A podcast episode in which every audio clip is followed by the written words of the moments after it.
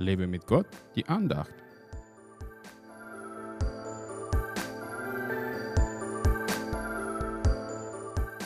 Geht hinaus, denn das Mädchen ist nicht tot, sondern es schläft.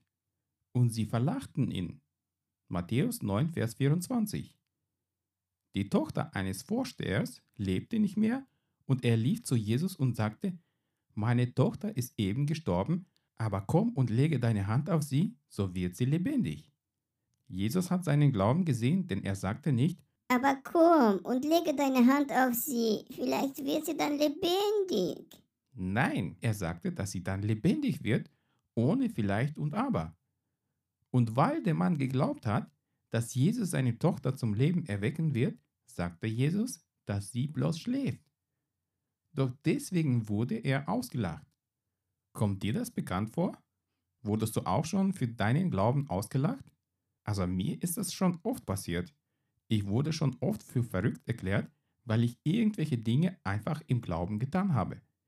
Interessant ist nur, dass die gleichen Menschen, die mich auslachten, später meinen Glauben bewunderten. So war es in diesem Fall auch. Erst lachten sie Jesus aus, dann hieß es weiter, da stand das Mädchen auf und diese Kunde erscholl durch dieses ganze Land.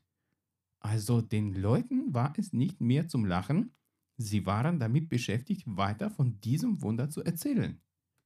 Wenn mich manche Leute auslachen, weil ich an etwas für sie Unvorstellbares glaube, dann ist es für mich die Bestätigung, dass mein Glaube richtig ist. Wenn sich aber keiner findet, der darüber lacht, dann muss ich Gott fragen, ob ich das Richtige glaube. Mein Rat heute für dich, lass die Leute über dich ruhig lachen. Lächel sie dann einfach nur an und freue dich in deinem Herzen auf Gottes Werk, das er durch deinen Glauben vollbringen wird.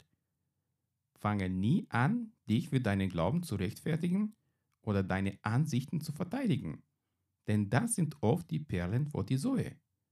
Bleibe fest in deinem Glauben und lass niemanden dir diesen Glauben rauben.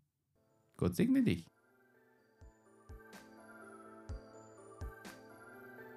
Hat dich diese Andacht ermutigt? Dann teile sie unbedingt weiter, damit auch die anderen ermutigt und gestärkt werden können. Brauchst du noch mehr Ermutigung?